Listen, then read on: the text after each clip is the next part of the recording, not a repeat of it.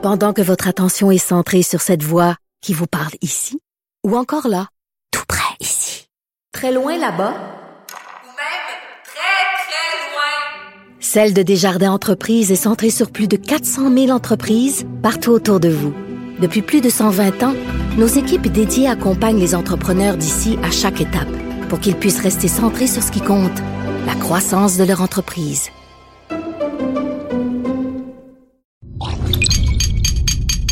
Cube Radio.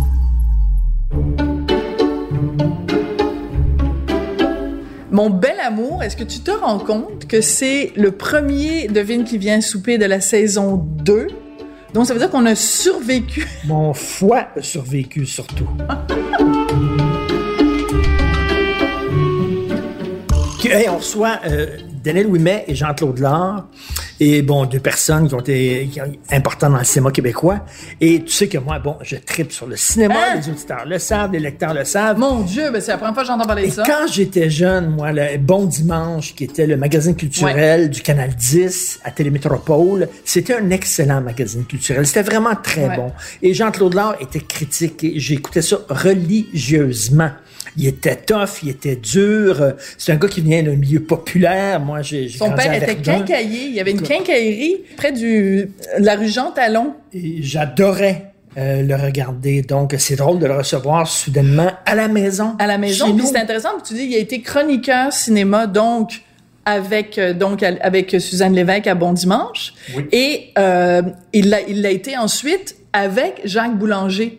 Puis c'est en côtoyant Jacques Boulanger à euh, Boubou dans le métro qu'il a eu l'idée de faire Parlez-nous d'amour, qui a été un film extrêmement important dans l'histoire du cinéma Mon québécois. film culte. euh, tu sais, il y, a- y a y a des films qui sont mieux réalisés que ça. Il y a des films qui sont plus profonds, qui sont plus complexes, bien sûr. Les ordres, etc. Bon, les films de Denis Arcand, blablabla. Mais parlez-nous d'amour, c'est un ovni. C'est vraiment une soucoupe volante dans le cinéma québécois. Une critique virulente, assassine des coulisses de la télévision. Un film qu'on ne pourra plus faire aujourd'hui. Ça serait Ben non, qu'on impossible. pourrait plus faire, mais c'est intéressant. parce que ça, on va en parler évidemment avec Jean-Claude euh, quand il va être là. Mais t'as déjà, d'ailleurs, j'ai retrouvé tout à l'heure une chronique que tu avais écrite en disant que c'était ton film québécois préféré. Oui, oui. Euh, Fermons la parenthèse. Mais, euh, mais ce qui est surtout intéressant, c'est que dans ce film-là, à un moment donné, il y a un personnage qui est comme un, vraiment un prédateur sexuel qui se tape toutes les jeunes femmes euh, dans, le- dans le milieu de la télé. Et tu te demandes, si tu regardes ça aujourd'hui, tu te demandes si c'était pas soit un portrait de Guy Cloutier ou précurseur de ce qui allait arriver avec Guy Cloutier, Harvey Weinstein, toute cette gang-là. Là. C'était des années, imagine, des années 70 à Télévision Québec. C'était toutes des poignées de cul. Oui. Toutes. Mais c'est ce qui montre dans son film, c'est que pour, pour avoir une carrière à l'époque, que ce soit chanteuse ou passer à, la télévision, Pour faire des pipes! fallait faire des pipes. Vraiment, comme Brigitte Fontaine, c'est une chanteuse française. Elle était Ah dans oui. un talk show et on lui a demandé, il y a une jeune qui a demandé, mais comment je fais pour commencer dans la chanson Madame Fontaine? Et Brigitte Fontaine, en direct à la télévision française, elle a dit, mais il faut faire des pipes. Et depuis ce temps-là, on parle de la femme Fontaine. Euh, non, ça n'a rien à voir.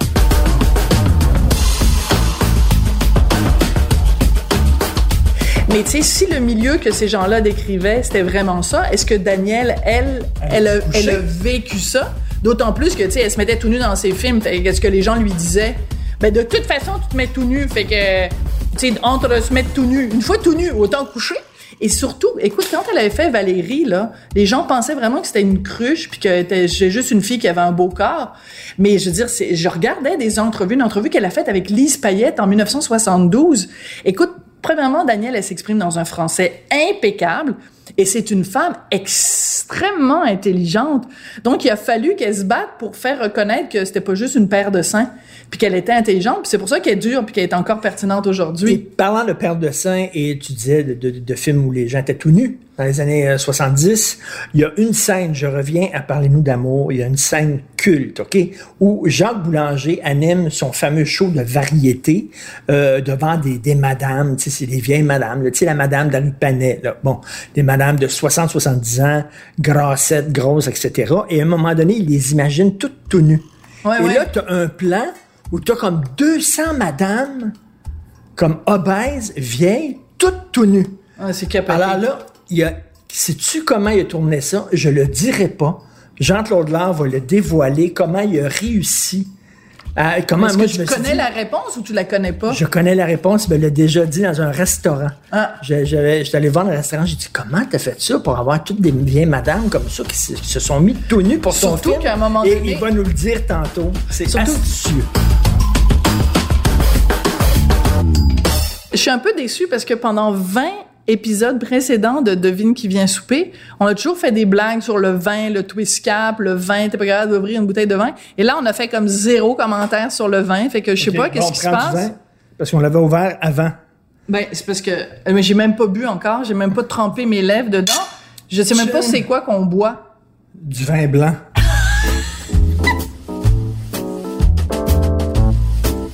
Toi, euh, quand t'as vu les seins de Daniel Ouimet la première fois, étais-tu comme oh bading bading bading? C'est la première fois qu'on voyait des seins dans un film québécois.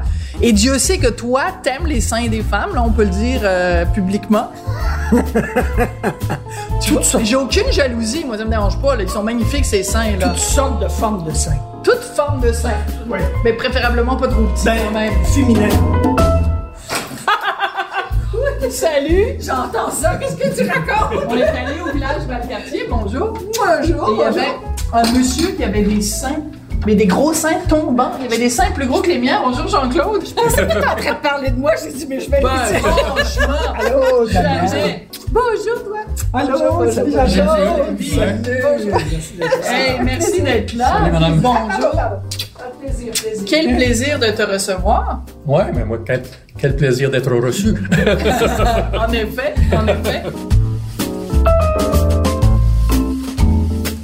C'est pas la première fois que vous vous rencontrez. Depuis longtemps, oui. Depuis très, très longtemps. longtemps, oui. Très Ouais, longtemps. ouais. Ça, c'est bizarre Ouais. que vous soyez pas plus croisés que ça dans ce milieu-là, si Moi, je petit. suis un petit peu sauvage, moi, fait que je me mets. Donc, Toi, t'es sauvage ou t'es un paria? On sait pas, là. si- C'est ta, c'est ta réputation. Est-ce que T'es c'est toi qui fuis le milieu ou le milieu qui te fuit? Un peu des deux. Voulez-vous rentrer dans notre humble demeure? On va, commencer par l'apéro, mais toi, tu bois pas de vin. Non. Pourquoi? Il y a une raison où tu peux le dire publiquement ou c'est juste Ah, que ouais, t'aimes pas ça? je te dis. Un, j'aime pas bien ça parce que je me sens pas bien après. Ah, OK. On a reçu quand même euh, pas mal d'invités qui, euh, Qui buvaient qui- plus. qui buvaient plus. qui ne buvait plus. On a reçu euh, Danny Saint-Pierre, le chef, qui buvait plus parce qu'il disait dans le milieu de, de la restauration, il y avait vraiment trop de consommation de vin. Toi, tu as déjà été marié avec un restaurateur, non? Mon Dieu! Ben là, je lis sur mes invités avant de les recevoir. puis oui, t'étais toute seule le soir, puis c'est comme ça que t'as commencé à peindre. Ah ouais, exact, exact, tout à fait. Mais, et d'ailleurs, je l'ai laissé parce qu'il buvait trop. Moi, ma dernière brosse, remonte à 20 ans. Hein? C'était au Saké, dans un restaurant à Vancouver, de retour de Shanghai. Hostie. Attends, mais une, une brosse au saké, c'est C'est dur. terrible. hein. C'est On dégueulasse. se garochait des serviettes à travers le restaurant. Ben, rien qu'on n'a voyons pas donc. fait. Rien que j'ai pas fait. Mais Monsieur Pellado, un jour, m'avait dit quelque chose, euh, parce que lui il ne buvait pas, puis j'étais Ouais. j'étais à table avec lui, puis il me dit, Daniel, mais bois- prends-toi quelque chose à boire. Ben, je dis, non, écoute, je vais quand même pas te faire ça, te boire dans la figure. Et il me dit, écoute, je vais te poser une seule question. Il dit, quand tu bois, est-ce que tu es triste ou joyeuse? Ben, j'ai dit, joyeuse, voyons donc. Ben, il dit, voilà, continue.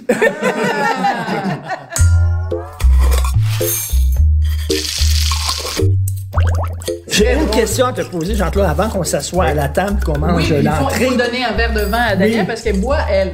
OK, la question que je te pose, pourquoi quand tu as commencé à faire du cinéma, ça aurait été facile pour toi de surfer sur la vague des, des comédies érotiques? Il y en avait plein, là. Il y a plus de trois Ah oui, l'initiation, l'explosion, tout ça. T'as tenu à faire comme des films politiques. T'étais le Costa Gavras un peu euh, du cinéma québécois.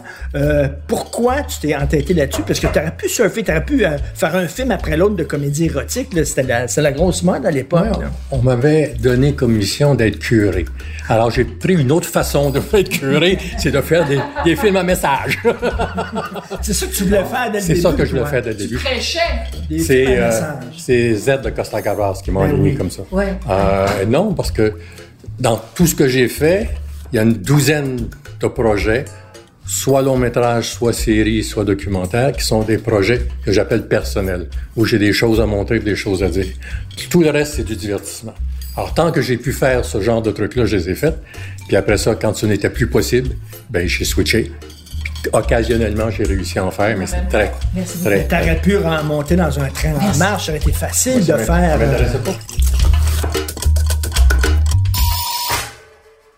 J'ai eu bien des ennuis avec TVA sur différentes séries à cause du puritanisme. Et puis, figureuse, quand j'ai regardé, c'est enfin. Ah oui, hein? C'est-à-dire, quand tu vois un gars puis une fille de 20 ans baiser, ils sont pas sous les couvertes, ils sont pas avec des... des- des- Valérie, on nous, on nous collait le, le drap avec du double face tape. pas sur- sérieux? Oui, oui, oui, sur les Pourquoi fesses. qu'on voit ben tes oui, fesses? ben oui. ben Ils sont oui. fort belles! Je te jure, on nous collait le, le- le- oui, oui, mais tu le sais, c'est c'est un procédé c'est normal en cinéma. Alors, on nous je- colle les, les- Euh, j'ai parlé à Michel Allen qui écrivait le, Ouais. le scénario. Puis j'ai dit enfin, TVA a mis ses culottes. A mis ses culottes en enlevant les culottes à ses personnages. non, en, en faisant quelque chose de réaliste. Ben tout oui, c'est pénis. Non.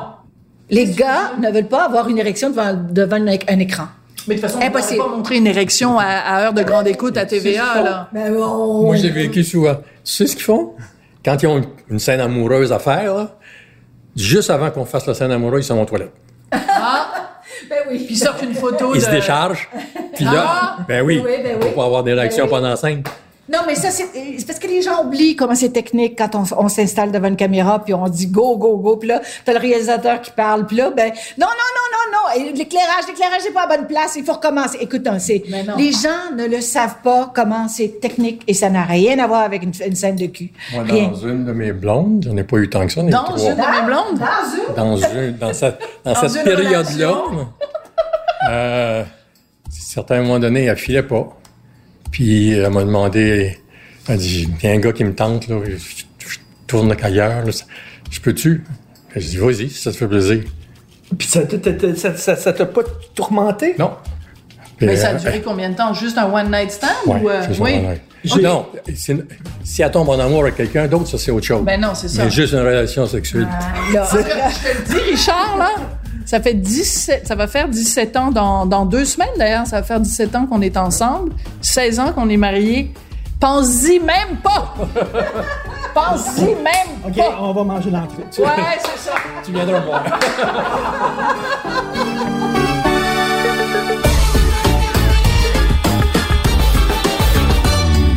Hey, juste avant qu'on commence, euh, vous présenter ce qu'on mange.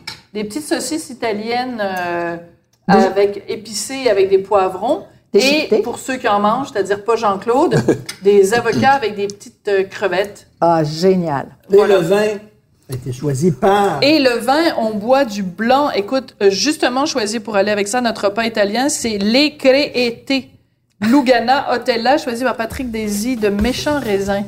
Méchants raisins, c'est cute. J'en connais une gang qui sont des méchants raisins. On va savoir des noms? on verra au fur et à mesure qu'on parle.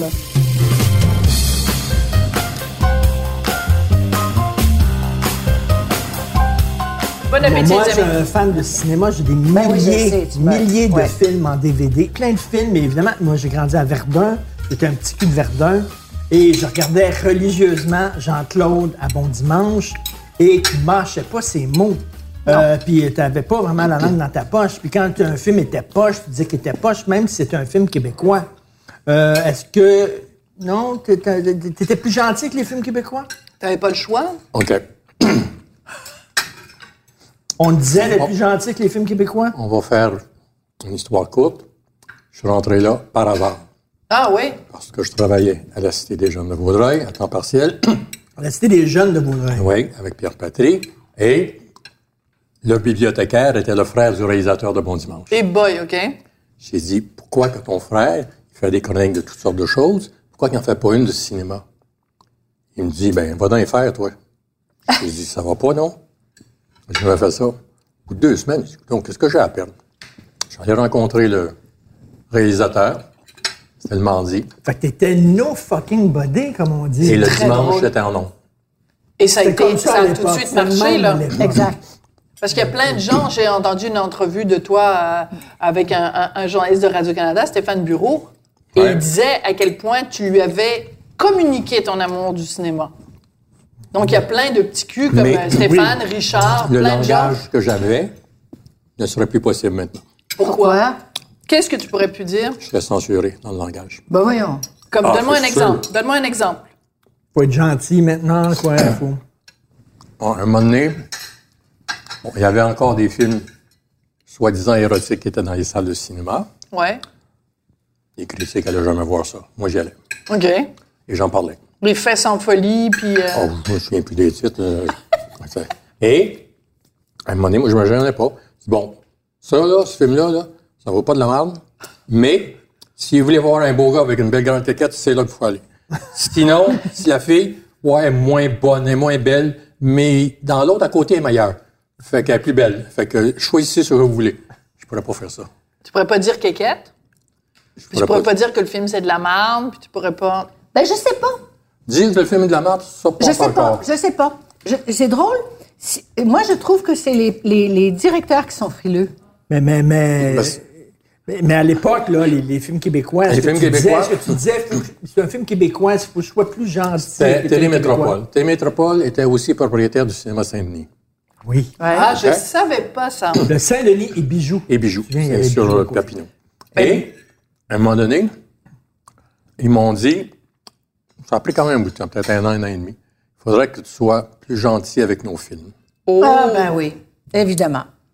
Je dis, OK, Ben oui. j'en parlerai pas. Ben, encore aujourd'hui, d'ailleurs. J'en parlerai pas, point. Faut que tu sois plus gentil avec nos films, t'as dit j'en parlerai pas. Non. Point de vos films, c'est tout.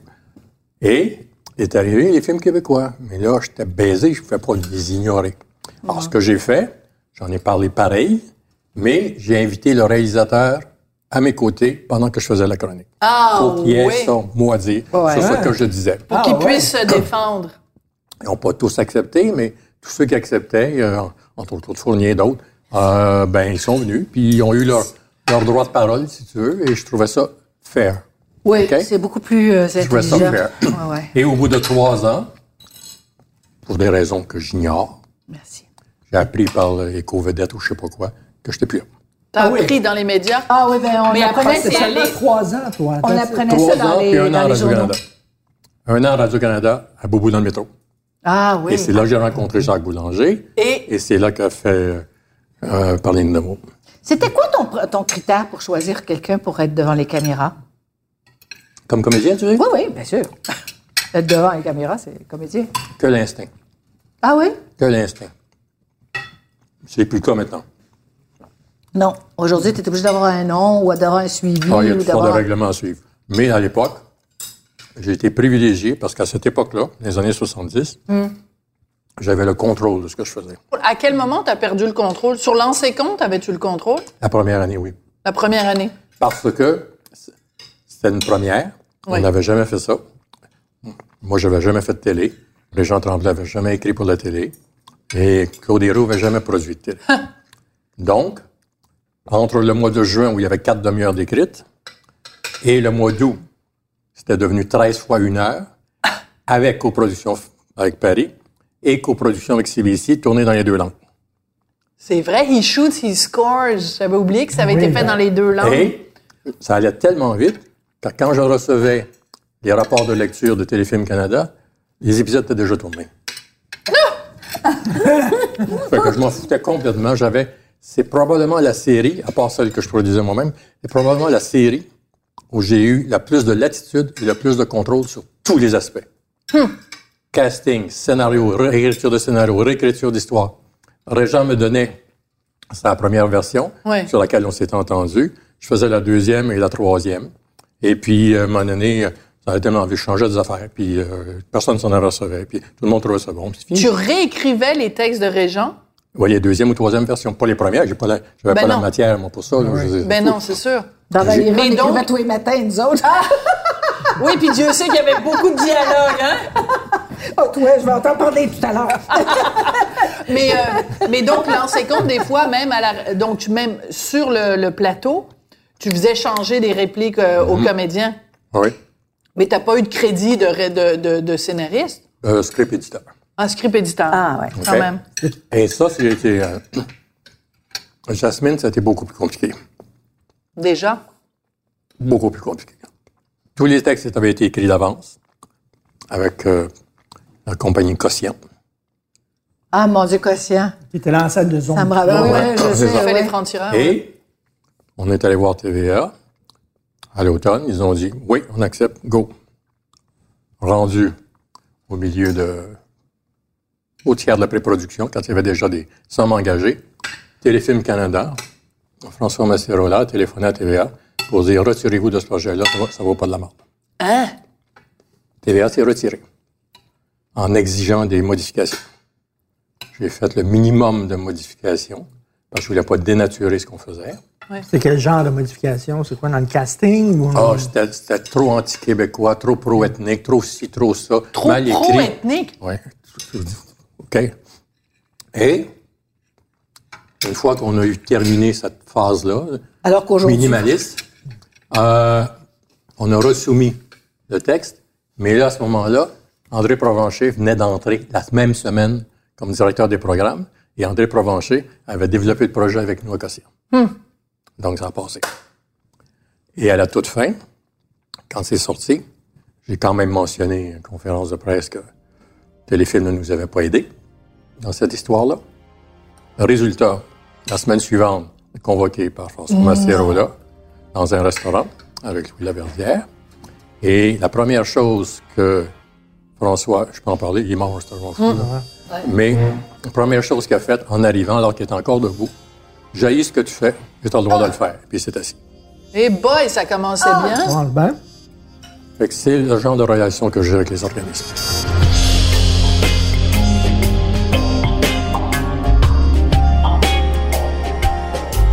À l'époque de, de- de Jasmine, si tu veux, là, si on m'avait dit, euh, ben là, il y a un, sc- un scénario intéressant avec deux, trois rôles importants de- de- d'Autochtones, j'aurais dit non.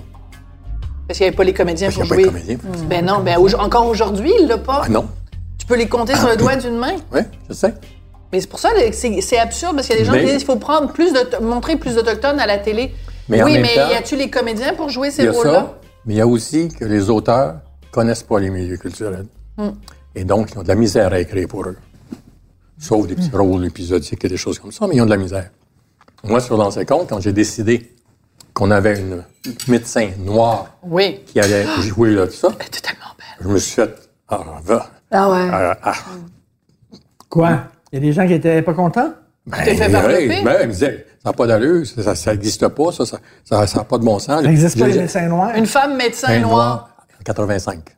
25. Ben, C'est ça, écoute. Et, et à un moment donné, Il y a 34 la régence ne savait pas comment écrire les scènes dans la famille de cette femme-là. Ah oui. C'est elle qui les a écrites. Parce qu'on T'es non pas sérieux? Ben oui. C'est la comédienne qui a écrit ces Ouais, scènes-là. ben, on savait la nature de la scène, ce qu'elle devait donner, mais la façon de, de l'écrire, puis les dialogues, puis tout ça, c'est elle qui les a écrits. Parce que moi non plus, je savais pas.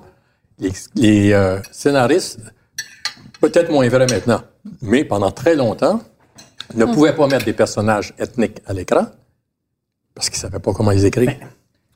Je fais rien qu'un un- un lien, là, parce que tu dis les scénarios étaient analysés, puis là, il y a des organismes qui vont dire oui, mais c'est pas, ça va pas dans le bon sens. blablabla. Valérie, là, quand tu as reçu le scénario, Daniel, là, c'était- écrit sur le- le- sur l'envers d'un- carton d'allumettes. C'est Non, tout- le scénario, c'était quoi? Ouais, une non, fille non. sort du couvent, se monte les totons, Eh, puis, euh, c'est ça. oui, là. mais, oui, mais euh, euh, euh, ce scénario-là n'était pas aussi explicite que ça. Ce scén- tu sais, je veux dire, quand à un Mais moment le scénario, donné... c'est un paragraphe. Mais t'as pas découvert en arrivant sur le lieu de Oui. tournage que tu te mettais tout nu? Mais oui. C'était pas écrit dans le scénario, elle est tout nue. Je, je vous explique. À un moment donné, il y a, il y a des, il y a des grandes, grandes pages. Tu vois, les grandes pages Ouais. de, de, de, De 12 scénario, de- ouais. bon, OK? Huit et demi par onze, ouais. Il y a- D'un côté, il y a le- il y a le- il y a l'audio, puis de l'autre côté, il y a le vidéo. Ouais. OK?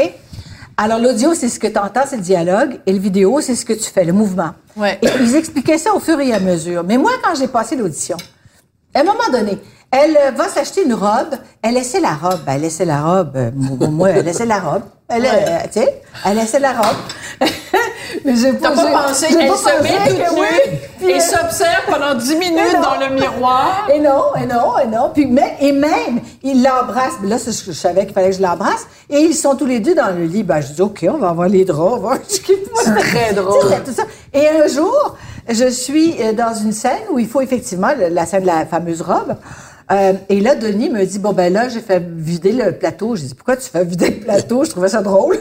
J'ai dit, pourquoi tu fais vider le plateau? Ben, il dit, on va être euh, juste moi, la, la script et puis euh, le son. Puis c'est tout. Après ça, euh, le- le- l'éclairage a été fait avant. Oh, j'ai- mais j'ai dit, pourquoi? Ben, tu t'essaies la robe. J'ai dit, oui, oui, je sais la robe. Euh, oui, je, je- je sais la robe. C'est très drôle. Le rideau va être ouvert. Je dis, ben voyons donc, le rideau va être ouvert. Il dit, oui, oui, oui. Et là, il a vu que j'étais complètement paniquée. Et là, il est venu me voir, puis il m'a dit, écoute, c'était écrit. Puis là, je dis, ben oui, mais l'essaye une robe, c'était pas écrit. Je me disais, ben oui, il dit, obligatoirement, tu essayes la robe, c'était pas. Et là, il m'a, j'ai littéralement décidé de ma vie en 10 minutes, assis sur une boîte de pommes. C'est très drôle. je me suis assise sur une boîte de pommes, puis il m'a dit, Daniel, il dit, c'est pas méchant ce que je te dis là, mais il dit, moi, j'ai une vue sur ce film-là. Il dit, dis-moi là tout de suite, si tu veux pas faire ça, si tu veux pas continuer, on va prendre quelqu'un d'autre. Ça OK, fait... là, tu étais face à un carrefour. Ouais. Un carrefour. Un Y sur le chemin. Il y a une équipe qui attend. Eh ouais. Toi, tu es assis sur un. À une boîte de pommes, ce que t'as- j'appelle la boîte de pommes. Tu sais ce que c'est qu'une boîte de pommes? Absolument. T'as 10 minutes. J'ai 10 minutes penser. pour C'est penser excellent, et j'ai décidé du restant de ma vie en 10 minutes. Mais il faut rappeler, et c'est très, j'adore cette anecdote-là parce qu'il y a vraiment dans, tous dans nos vies des moments où Euh, clé, ouais. tu vas à droite, tu vois à gauche. Exact. Ta vie est changée à tout jamais. Absolument. Et c'est des directions vraiment opposées. Mais ce que j'adore, c'est que tu racontes cette histoire-là et il faut se rappeler, t'avais 21 ans. Ouais, ouais, T'étais une petite puce de rien du tout. ouais. Mais tu étais à l'aise avec ton corps. C'est incroyable, hein, parce qu'on a revu, on a, cette on- ben, journée-là. on a revu Valérie. Oui, oui, je sais, c'est parce les que 50 bon, je les ai une invités à- projection C'est toi qui les les as invités. 50 ans. Merci beaucoup de l'invitation. On a revu Valérie, et moi, ça m'a frappé à quel point tu étais bien dans ton corps. Eh bien, c'est parce que moi. vous ne me connaissez pas. parce que, je vous le jure sur la tête de ce que j'ai... Puis toi, tu dois, tu dois savoir que les problèmes des comédiennes quand elles se présentent sur le plateau, puis il faut, il faut tourner, puis comment... euh, comment tu pas te sens? Tu le sais, hein, Jean-Claude? Euh, euh, Ben, je sais surtout Donc tu aussi. jures sur ce que tu as de plus précieux au monde que... Ah, Alors, alors, je vous jure que moi, j'habitais chez mes parents à l'époque avec ma sœur dans la même chambre et jamais je me déshabillais devant ma sœur. J'étais dans la garde-robe, je me m'habillais, je me déshabillais devant la garde-robe. Je mettais jamais de bikini. Jamais. Le bikini. Donc jamais. t'étais prude. Jamais, jamais. Pudique. D'une pudeur et d'une pruderie OK, incroyable. donc, donc tu étais Mais une sacrée bonne comédienne, d'abord. Tu étais une sacrée oui. bonne comédienne, parce que moi, je te sentais. Ah non, non, non, non, non, J'avais invité les gens à assister à Valérie dernièrement et j'étais assise dans- et je regardais ça parce que oublié, bien sûr. je me disais, hé, tabarouette, je peux pas faire en compte au nu? et puis, à un moment donné, je me suis dit, oh là, là, regarde, regarde Daniel. Là. Et puis, effectivement, j'ai les mains qui sont pas à l'aise. J'ai les mains qui essayent de Ah. me cacher. Je regardais. Donc, toi, je tu savais. lis ton langage Ouais, ouais, corporel absolument. et tu vois. Pas vu ça du Absolument. Ah, tout. ouais, ouais.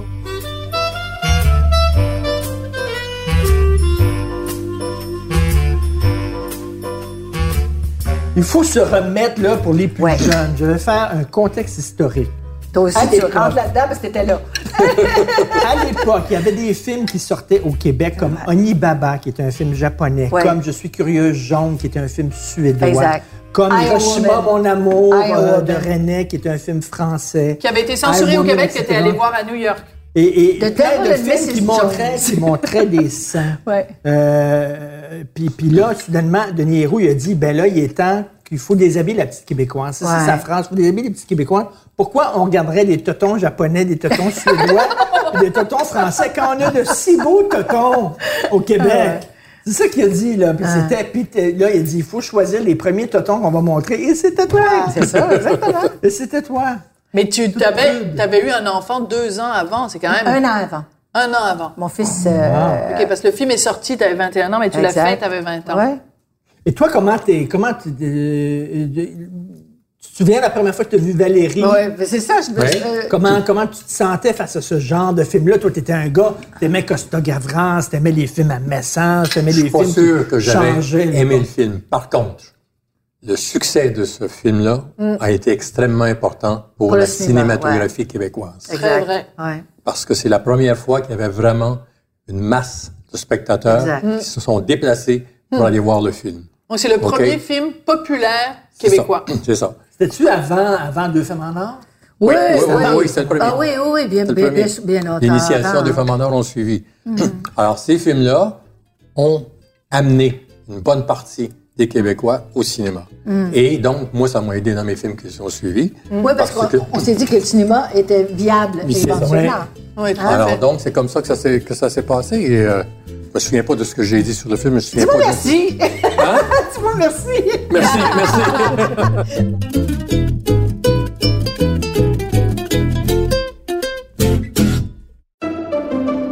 Pendant que votre attention est centrée sur vos urgences du matin, vos réunions d'affaires du midi, votre retour à la maison ou votre emploi du soir, celle de Desjardins Entreprises est centrée sur plus de 400 000 entreprises à toute heure du jour. Grâce à notre connaissance des secteurs d'activité et à notre accompagnement spécialisé, nous aidons les entrepreneurs à relever chaque défi pour qu'ils puissent rester centrés sur ce qui compte, le développement de leur entreprise.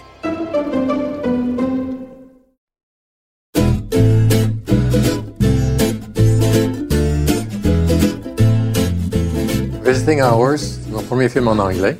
Et euh, j'ai été chanceux. Je me suis bien entendu avec le scénariste de Los Angeles, Brian Taggart. J'avais un bon cast. Et j'ai fait le film. Je l'ai monté moi-même.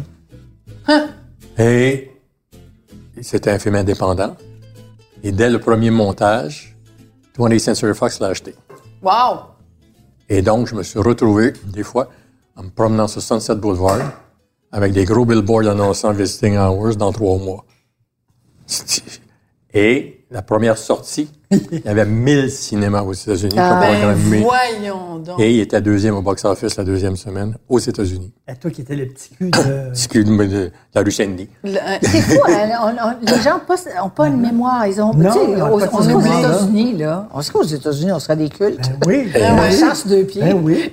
Mais tout à fait. Et ça a été... euh, non, ça a été... jouais dans le dernier Tarantino, là, il aime ça sortir de- des comédiens cultes, puis tout ça, là, tu sais. Mais, mais je te dis, il y a un revival de ce film-là. Donc, C'est tu très drôle. Sunset Boulevard. Ouais. Avec les gros billboards. qui annonçaient le film de deux, trois mois d'avance. C'est Wow. très drôle. C'est- c'est- Mais est-ce que tu aurais aimé continuer puis faire une carrière aux États-Unis? Est-ce que tu penses que J'ai essayé. tu as essayé, mais ça n'a pas, pas marché comme tu voulais? Ça n'a pas marché pour deux raisons. Un, peut-être que je n'étais pas assez bon pour ça, mais surtout, il aurait fallu que je m'installe là-bas. Euh, j'ai proposé bien des... Ça n'a jamais, jamais marché. Il aurait fallu que je m'installe là-bas. Il n'était pas question que je m'installe là-bas. J'avais une femme, des enfants, puis je voulais pas les amener là-bas. Là-bas. c'est ça. Alors donc, euh, Si t'es pas là-bas, ben, Non. ça non, marche pas. j'y allais, euh, Il faut que tu ailles là-bas, là. J'y allais ça. 4-5 fois par année pendant 10 jours, mais ça marche pas. Mais c'est intéressant, ça, parce que c'est un choix que tu as fait pour ta famille aussi. Oui. Parce qu'habituellement, on entend des femmes qui disent Ah, ben là, tu sais, je peux pas faire ci et ça à cause de ma, ma, ma, ma famille, mes enfants. Mais qu'un gars dise ça, j'avoue que je suis Est-ce- impressionnée. Est-ce que c'est un regret aujourd'hui? Est-ce que tu te dis, euh, si je les avais amenés, peut-être qu'on aurait eu une autre vie, puis euh, Je pense pas. j'aurais moins de misère aujourd'hui? C'était prématuré pour que des Québécois francophones commencent à faire carrière aux États-Unis. Denis Arcand a ouvert la porte un peu, puis après ça, graduellement, les autres ont suivi. Mais Jean-Marc Vallée, J'aime- Denis Villeneuve, Falardeau, Mais bon. le fait de faire un film en anglais pour les Américains en 1980, j'étais un Mais traître à la patrie. c'était vu, c'était traître, vu comme un traître. Premièrement, un traître à deux, à deux niveaux. Un, t'étais un gars de film à message. Ouais. Ah Puis ouais. là, soudainement, il faisait un film commercial, un petit film d'horreur, Ah qu'est-ce ouais. qu'il fait? Il vend son âme au diable. Moi, je me souviens que c'est ce que j'avais entendu. Puis deuxièmement, à l'époque, avoir une carrière anglophone, c'était très mal vu. Hein? Oui, absolument. C'est une double trahison. Pour les Ben, nationalistes québécois, tu, tu trahissais la cause. Oui, oui, je sais. Dit, euh, ça- on était traités comme une pute. Ben ça oui. j'ai fait un film sur les travails du sexe. Parce que tu connaissais, tu connaissais le sujet?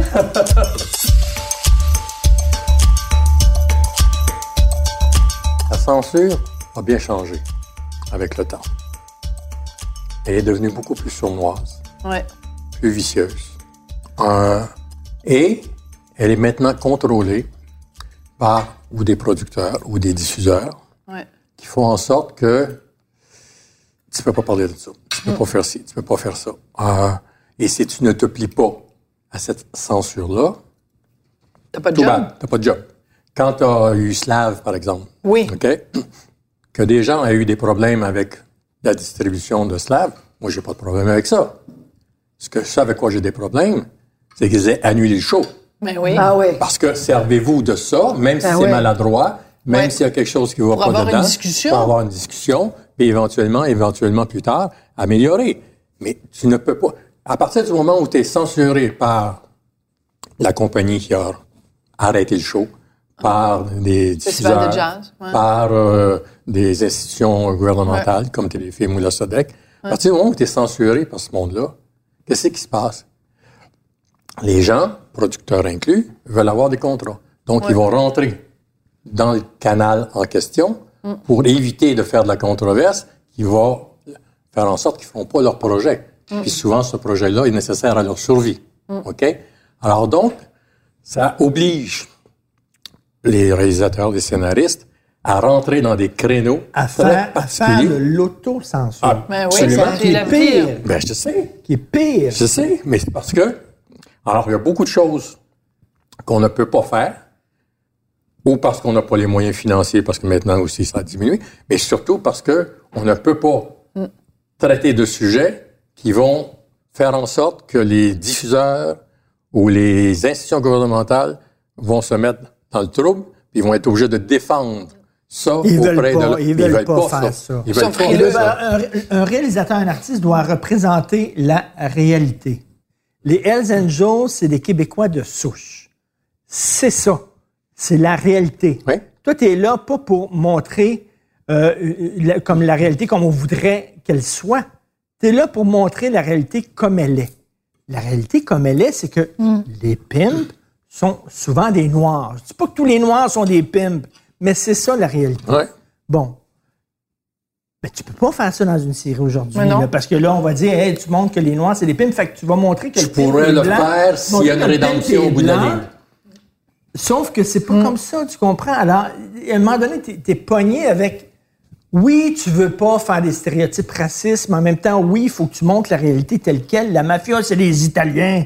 Qu'est-ce que tu je te dise? Ça a toujours été, euh, statutairement. C'est ça qui est ça, la réalité? Ça Alors, veut pas là- dire que tous les Italiens Non. sont dans la mafia. Alors, la non. censure est devenue beaucoup plus pernicieuse parce qu'elle s'infiltre et elle oblige le- le- les artistes, si tu veux, Mm. à se ranger dans ce créneau-là parce qu'autrement, ils ne survivront pas. Mm. Ils n'auront pas leur projet. OK?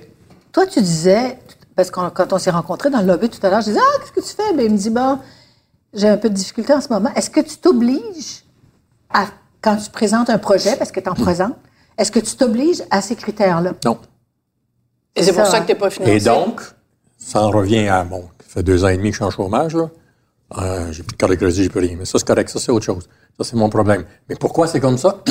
Parce que, deux choses. Je suis vieux.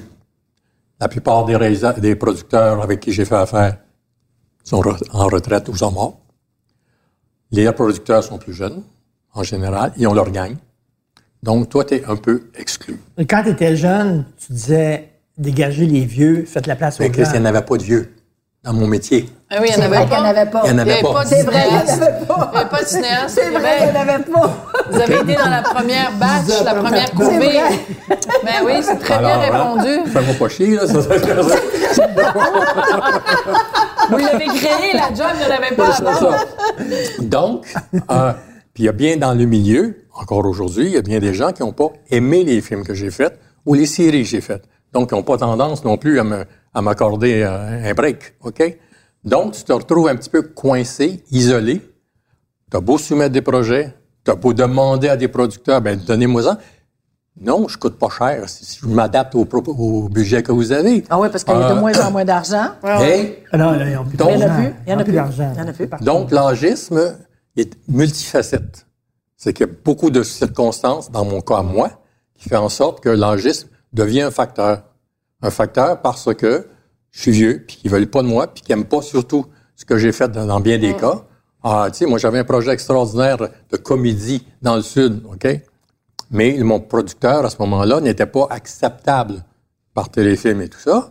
C'était pas très cher, mais a lui essayé de sonder d'autres euh, producteurs pour pouvoir s'associer puis faire ça, dont quelqu'un d'une autre ville. Et cette personne-là a dit, ben oui, je suis libre, tout ça. Euh, c'est Jean-Claude Lard? Non, ça marche pas. Hein? Ah ouais, c'est ça. J'avais fait Les Criminels. Ben oui. Puis Ben, elle a pas... Hein? Ah oui, ah oui. OK? Les criminels, ton documentaire sur la Oui, prostitution. c'est ça. Parce que j'ai fait ça dans une optique bien particulière, euh, où j'ai pas mis les clichés des filles, euh, ça dope dans la rue, puis tout ça, j'ai pas mis ça pendant tu vas tout. voir le film sur Internet, tu l'as- tu l'as comme donné sur J'ai Internet. donné, effectivement. Parce que, parce que même là, Il n'y a aucun diffuseur qui voulait diffuser. d'une part, mais surtout, quand le film est sorti, j'ai pas réussi à avoir d'entrevue. Ça, je Que trouve ce ça soit. Paul Arcand, quand que ce soit Renaud Miroir, que ce soit... C'est hallucinant. Il y a des, pas toutes les prostituées, mais il y a des. Tu sais, on fait, on fait pas la différence entre les et des. Ouais. C'est pas la même chose. Et des adultes Et il y a consentants. des prostituées qui font ça, puis, puis qui sont pas battues, qui n'ont pas de PMI, qui font ça parce que ils préfèrent faire ça que travailler d'une usine, travailler d'une shop, ils sont mieux payés, Mm. ils aiment la job, etc. Tu peux pas dire ça. Non, tu peux pas. Non, mais j'avais quand même sexologue dans le film. J'avais... Ben oui. Euh, La le fille de Stella qui est fabuleuse, Oui, et ouais. tout ça. Donc, j'avais tout ça qui... Mais t'as pas qui- eu d'entrevue, donc t'as pas eu ce qui est essentiel. C'est la fille à, à 88.5 le matin, là... euh, Catherine Perret? Le matin, Isabelle Ah, Maréchal. Isabelle Maréchal. Elle nous a, con- euh, nous a donné une heure d'entrevue là-dessus. Mais c'est tout. Donc, n'ayant pas d'argent pour faire de la promotion, parce que le film s'est fait gratuitement pour tout le monde, à, à ce moment-là, tu dis, ben oui, mais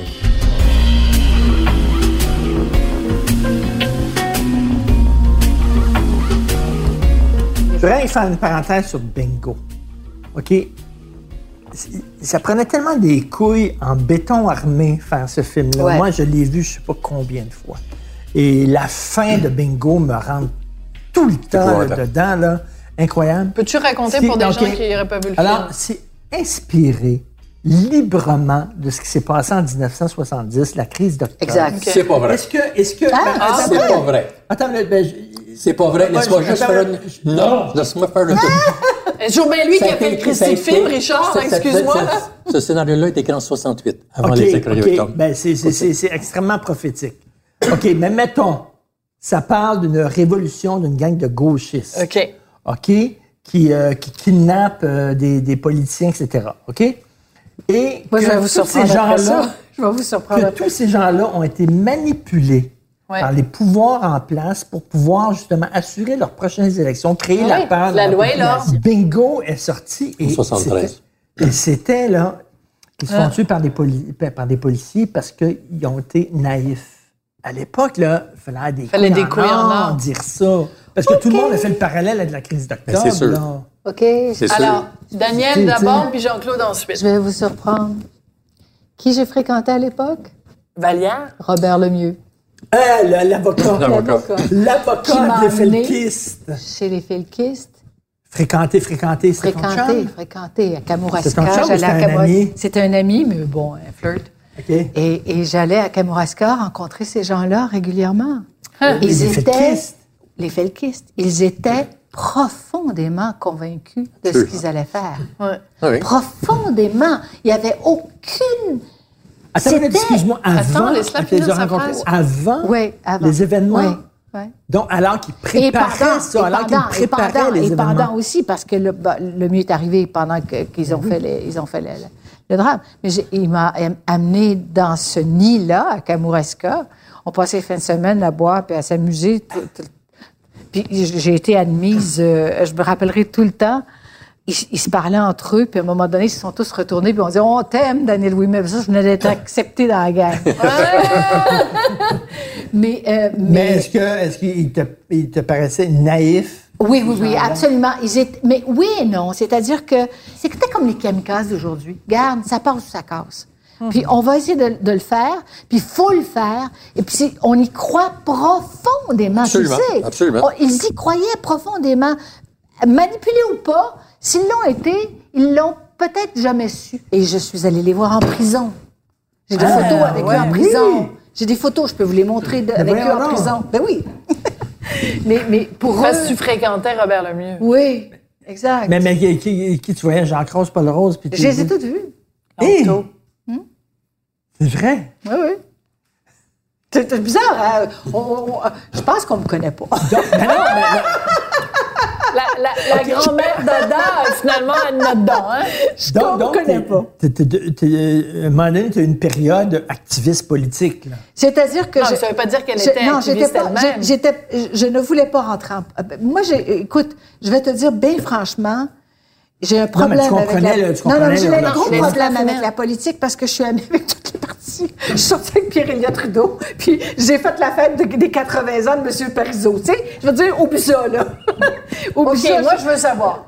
Tu viens, tu dis, tu viens de dire, je suis sortie avec Pierre-Éliott Trudeau. Il Ouais. était comment? Il était très bien. Non, mais t'es-tu, c'était un gentleman? C'est comment dans le lit? Mais non, mais non, c'est- non, non, non, je suis pas ça. Non, je suis pas ça. Non, j'ai pas de, j'ai T'as pas pas couché avec non, lui. Non, non. Mais j'allais au 24 Sussex Drive, on avait des repas où on, on discutait euh, euh, mondialité. euh, C'était extraordinaire. J'ai appris des choses avec lui qui sont absolument fabuleuses. Le petit, le- notre premier ministre actuel venait le soir en pantalon avec des petites pattes, avec la dompeuse en arrière, faire, faire regarder pyjama. oui, faire, faire montrer ses, ses- ses devoirs à son père. Et puis, écoute, c'était inc- incroyable parce que on, on mangeait à une table à 24 Sussex Drive et lui, il vidait la maison sauf le cuisinier. Et, et avant, après ça, il voulait plus avoir personne dans la maison. Et quand on mangeait, à un moment donné, il faisait fermer, à 6 heures le soir, il faisait fermer les, les rideaux. Je dis, mais pourquoi? Ah, il dit, c'est une loi ici. Mais J'ai dit, pourquoi c'est une loi? Il dit, le, le service de sécurité m'a dit que on est dans un jardin et je pourrais être tiré, Ah, oui. je pourrais être tiré d'un arbre ou d'une, d'une- de- de- à distance l'extérieur. de l'extérieur si je m'assois à cette table-là. Alors, en plein soleil, il fallait qu'il ferme les rideaux pour pouvoir manger en paix. Attends, mais, c'est- là, là, j'ai comme mal à la tête. Un minute qui fréquentait le FLQ puis qui mangeait oui, oui, oui. Excuse-moi, là. Ben oui. Fait finalement, t'étais, t'étais une guidoune de la politique. Merci du, merci du terme. Non! tu sais que dans ma bouche, c'est Ouais, extrêmement ouais, ouais. affectueux. Non, mais c'est la preuve Wow. que justement, donc tes amitiés ou tes sensibilités faisaient que t'étais pas sectaire, Ah, mais que c'était pas euh, mon chef, c'était M. Lévesque. Euh, mais c'était pas M. Lévesque, c'était M. Parizeau. Mais- T'étais chef- proche Ah. de lui. Oh, quel homme. Monsieur Parizeau, je, je, je, je l'imagine tellement froid, cet homme Ah, non, non, non, non, Avec non, ça, non. ça monte dans de gousset. Non, là, oui, ça, oui, oui, ça oui. monte en Les mort. très, là, très. ça- Écoute, il mangeait jamais tous- les soirs, il mangeait puis il fallait qu'il y ait la cravate à la table. Non, non, non, non, non, non. c'est- c'est- Mais c'était un Mais il homme. était euh, chaleureux? Quel homme. À à un moment donné, je me rappelle, c'était un des beaux moments que j'ai vécu avec M. Parizeau. On allait, il avait une maison à- dans les cantons de l'Est. Et euh, il disait, Daniel, nous allons aller prendre un petit verre dehors, euh, si vous permettez, parce que ça, il faisait fret. je dis oui, puis il y avait ses chaises de jardin euh, sur, sur son balcon. Et là, on s'habillait, etc. Et il prenait un verre de vin. Et là, il me parlait de son Québec. Ah, oui. Laisse-moi te dire, j'ai les plus belles choses que j'ai sues sur mon pays. Hein. C'est lui qui me les a données. Mais tu dis euh, ton pays, donc t'es une indépendantiste. Ben, euh, il y a une, il y a une grande chance.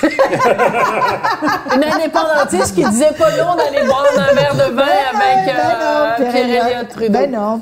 Puis j'ai, tu sais, Vancouver, pour moi, ça veut rien dire, là. Mais euh, c'est vrai que quand tu te rends là, puis tu dis, hey, j'étais encore chez nous. Mais- ça, mais- ça fait, ça fait bizarre, mais, c'est- mais c'est ça, on est, on est complètement un pays. Mais ça m'a permis de voir, avec le travail que j'ai fait en Europe, euh, aux États-Unis et partout, ça m'a permis de voir qu'on est vraiment unique au Québec. On est unique, unique, unique, unique. unique. Ouais, ça, tu, le je sais, tu le sais, tu, tu, tu, tu le parles, t'en parles dans tous tes films. Je backtrack, là, Ouais. je backtrack. Est-ce que tu penses, Jean-Claude, que les Felkis étaient des naïfs euh, qui se sont fait manipuler?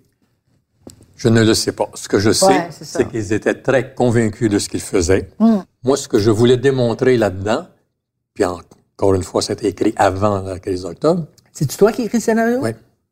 Tout ça? Tu dis que tu l'as écrit en 68. Oui. Ça Le but, c'était juste de dire, un, faites attention à qui vous faites confiance, Ouais. première des choses. Puis deuxièmement, regardez bien comment on peut vous manipuler ou pour créer du désordre ou pour l'exploiter en vue de se faire élire au nom de la loi et de l'ordre. C'est Alors, ça, d'ailleurs, Renaud Miroir disait on ne peut pas vivre au Québec en 1973 sans avoir vu Bingo. Ah, Tu sais, oui, il y a hein. eu 500 000 personnes qui l'ont vu au guichet. Ouais. Mais ça, aujourd'hui, à 10-12 pièces Moi, je pense que je l'avais vu, euh, écoute. De 5 millions. Je J'avais vu 5, deux, 6 deux millions. fois la même, la même semaine, je pense. J'avais complètement capoté ce film-là. Mais qu'est-ce qui t'a amené à écrire ça en 68? Tu le sentais venir, cette affaire-là? Ben, c'était les événements euh, mai 67, 68 euh, en France. C'était euh, le mouvement hippie puis la guerre contre la guerre du, Fait que du tu Vietnam. que ça s'en venait. Oui. Ça va, ça va se Le arriver ici. visa des jeunes, puis ce film-là est très pertinent aujourd'hui, parce que ce qu'il dit, c'est que les gens qui vous embarquez dans des révolutions, vous le faites euh, euh, de bonne foi. Euh, Carré mais- rouge, ça s'appliquerait pour les mais- carrés mais- rouges? Mais faites attention, parce qu'il y a des gens en haut de vous, ça fait leur affaire. Peut-être que ça fait leur affaire ce que vous faites, puis peut-être que euh, ils vont vous manipuler. Puis ça, c'est c'est- c'est- c'est Mais bon tu sais, je regarde, mettons, les carrés rouges qui ont été manipulés justement ou dirigés par les syndicats, qui, qui étaient à table avec eux, à la, à- aux tables de, de négociation, puis que ça a servi finalement, euh, tu sais, je pense juste aux péquistes, à quel point Oui, ils mais- ont récupéré ça. Oui, mais regarde, dans le cas de, dans le cas de Bourassa, dans le cas de Bourassa, à cette époque-là, là, il a laissé traîner ça volontairement. Et ça a pris beaucoup, beaucoup plus Ouais. d'ampleur parce que ça le servait. Ouais. Oui, bien ça, tout à fait raison aussi. C'est ça.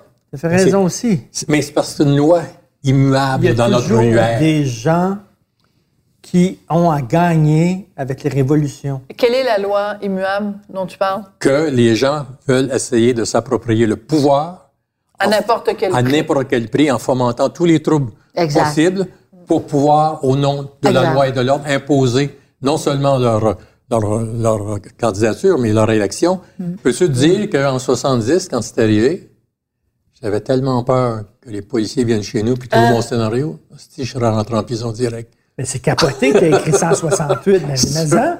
Ben, je sais. Et y a-tu des felkistes qui t'ont parlé de ton film ou de. euh, qui... Là, j'en ai entendu parler dans C'était un énorme dans succès, là. Faut pas. Ah, c'était énorme. Le bingo, c'était le film qu'il fallait que tu Ah vois. là. absolument. Ouais, je sais. Absolument. Et, euh, Et euh, non, mais c'est le genre de film que j'aimais faire, que j'aime toujours faire, mais Ben, que je ne peux plus faire. parce Tu sais, il avait fait les colombes, puis après ça, il est arrivé avec cette affaire-là, et on s'est dit, ouais, wow! c'est quoi ce bus de Ça a virement-là? été suivi par Parlez-nous d'amour. Ouais, ben exactement. Panique. Ah ouais. C'est quatre gros films. de- OK, parlez-nous d'amour. Vas-y.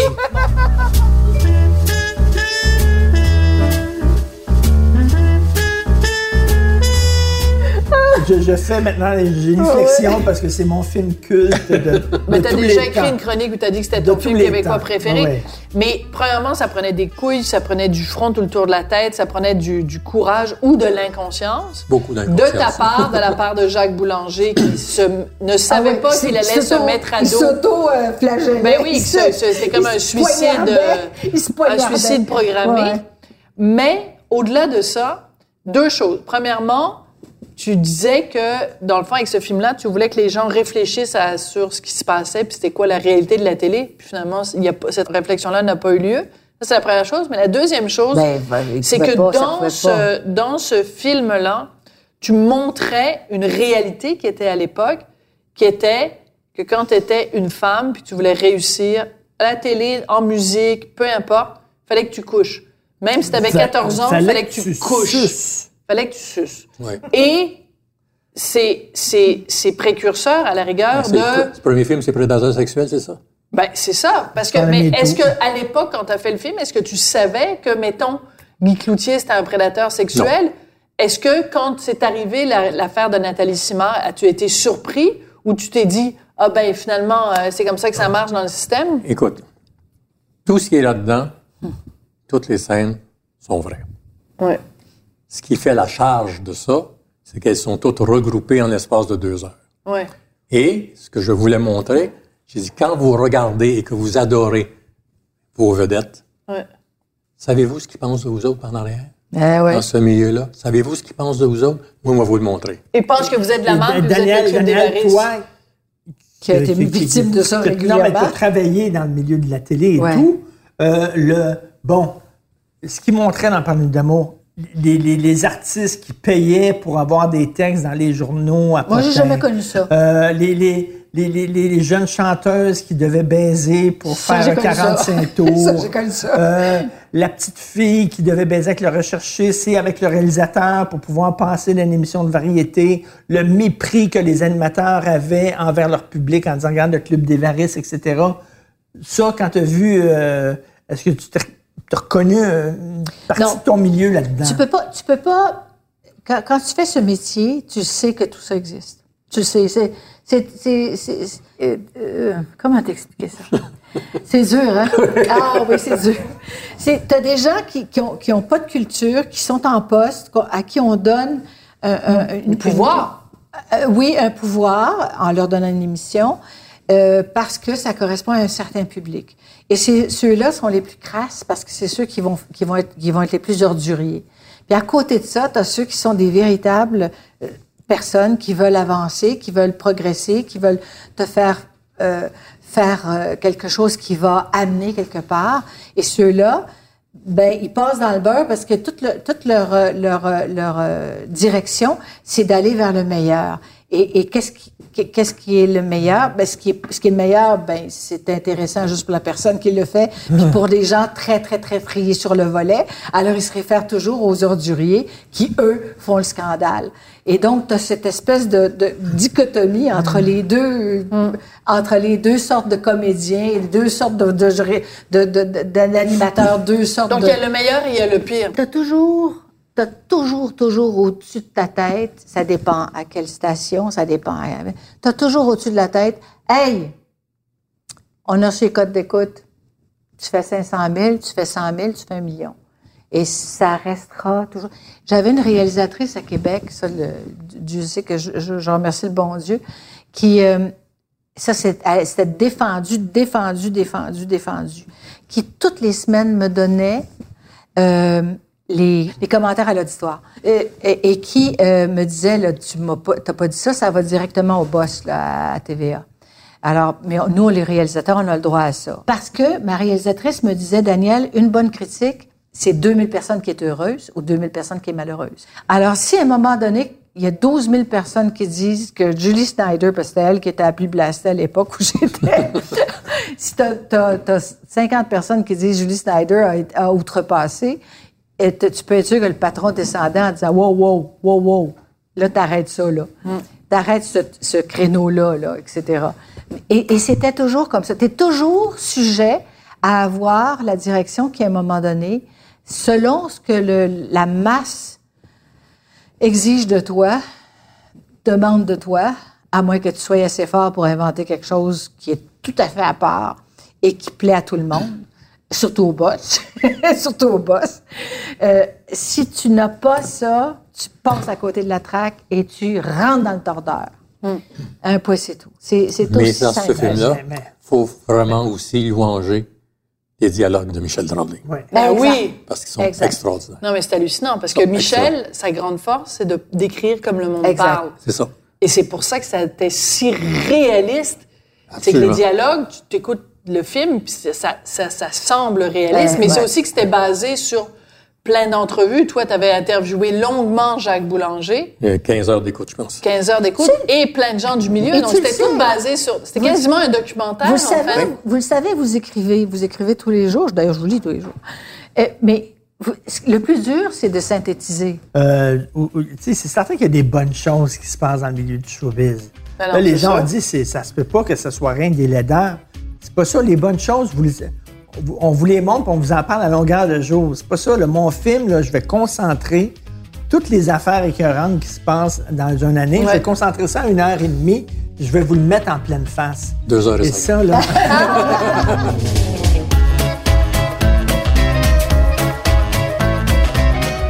Jacques Boulanger. Oui. OK, qui est très bon dans le film. Est vraiment très oui, bon. très naturel. Mais c'est un Excellent. suicide, moi, je on est deux Gémeaux. fait ça, hein. Je sais pas si quel genre qui était un Gémeaux, je pense. Je sais pas. Alors, Qui est très bon dans le film et qui s'investit beaucoup. Et, et là, tu regardes ce film-là. Et là, évidemment, à la fin, à- après, il l'a totalement renié. Mais je peux pas lui en vouloir parce que, écoute, les gens ont dit, le Je gars qu'on voit à l'écran, c'est lui. Je- Le gars, là, il, il sentait qu'il avait plus de carrière. Mais je comprends pas qu'il que, ça, bon, de euh, façon. là, il a renié le film bon, avec toutes sortes de... Moi, je te dis pourquoi il a fait. Mais, mais courageux ou vraiment inconscient? Je l'ai côtoyé pendant un an, Ouais. à Bobo dans le métro, où Oui. je faisais des chroniques de cinéma. Puis, puis là, il commençait à me parler de toutes sortes d'affaires qui se passaient dans le milieu. Que je connais. Le milieu du showbiz, c'était bien différent du milieu du cinéma. OK? Ouais, c'est ouais. pas du tout la même chose. Donc, je connaissais pas.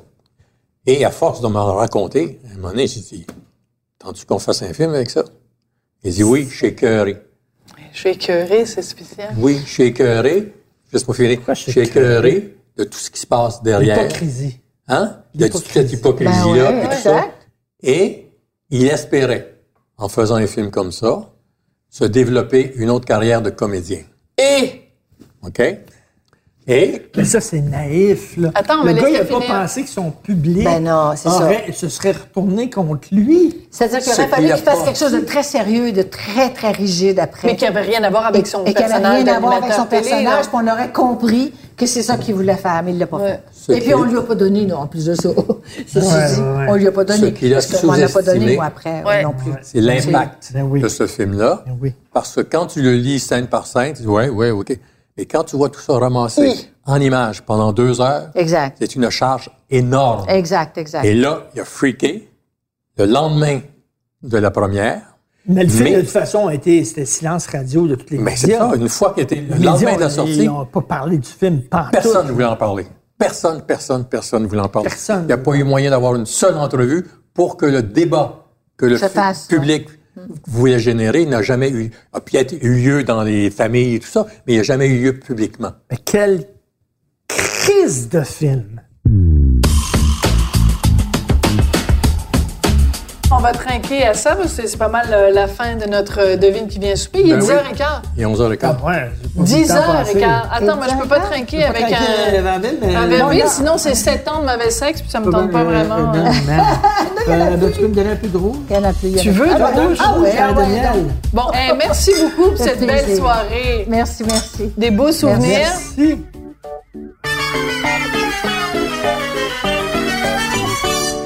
Ça me frappe, là.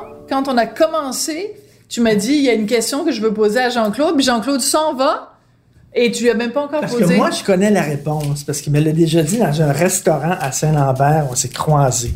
Mais là, il va te le dire. Il y a une scène dans Parlez-nous d'amour, un film que j'ai vu des gonzillions de fois. Alors, il y a une scène où Jacques Boulanger est devant le Club des Varices et s'imagine son public tout nu. Et là, tu as une shot incroyable d'à peu près 100 bonnes femmes de 60-70 ans. Pas des. Tu sais, pas de catégorie A, là. Tout nu. Alors là, ma question, c'est que Taboire, comment il a réussi à faire pour rassembler des bonnes femmes comme ça, de se sacrer tout nu devant une caméra, Jean-Claude? C'est une question que je me suis posée, puis il y a un assistant réalisateur qui m'est arrivé. Ben, il dit c'est bien simple. Il dit appelle un club de nudistes. Exact. Et on a appelé un club de nudistes. On pourrait plus faire ça maintenant, mais les 100 madames sont venues et on les a tournées. Nous autres, on se sentait un petit peu mal à l'aise. C'était pas des beautés. Hein? Vous êtes mis tout nu pour les qu'elles se sentent à l'aise? Non, on s'est pas mis tout nu. mais, mais une fois que ça a été fini, euh, les madames se sont approchées de Jacques Boulanger, tout nu. Tout nu? Elles Ah étaient encore tout nues. Puis elles voulaient se faire prendre des photos avec lui pendant qu'elles selfies? étaient tout nues.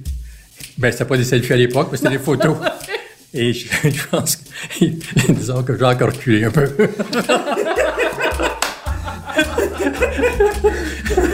Très drôle. C'était facile à shooter, finalement. Alors, Richard, tu feras ça quand la prochaine fois que tu animes les francs-tireurs, tu vas imaginer tout ton public tout, Tout nu nu. à Télé-Québec. Ben, juste là, on va se rhabiller, là, parce qu'ils sortent, là. Ils sont- Ah ouais, les gens savent pas, mais on a fait toute la soirée tout nu. Hey, merci beaucoup, Jean-Claude. Merci, Daniel. Vraiment un plaisir. Plaisir. Daniel, Merci. plaisir. Toujours. Salut, monsieur. À une prochaine. Merci.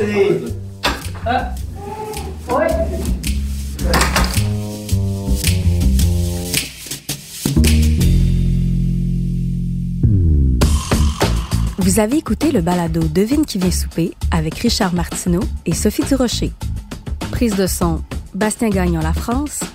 À la recherche, Hugo Veilleux. Au montage, Philippe Seguin. Co-réalisation, Anne-Sophie Carpentier. Chef réalisateur, Bastien Gagnon La France. Une idée originale de Mathieu Turbide. Une production Cube Radio.